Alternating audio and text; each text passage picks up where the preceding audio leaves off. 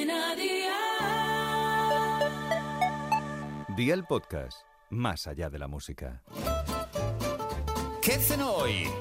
Con Masito. Hola familia, mi abuelo decía que los jueves era el mejor día de la semana porque era la víspera de un gran día. En este caso se acerca el fin de semana. Vamos a darle vidilla al cuerpo con un sándwich ultra fácil, con mucho sabor y muy rico. Así que vea por la libreta y toma nota de los ingredientes que te doy la receta para cuatro personas.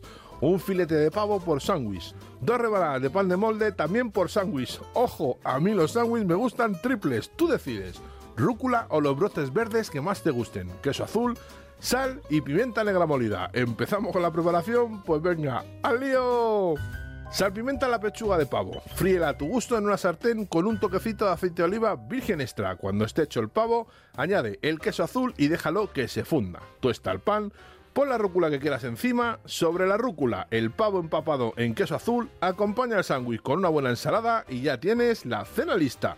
Consejito, puedes hacer una salsa más espesa añadiendo nata líquida y dejando reducir el queso en la misma. Los deberes para mañana te los dejo por aquí, filetes de pollo, quesitos o queso crema, atún, huevo y pan rallado.